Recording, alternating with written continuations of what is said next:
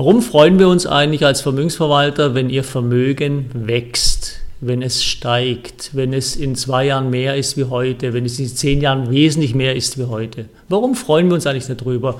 Ganz einfach, wir sitzen gemeinsam in einem Boot.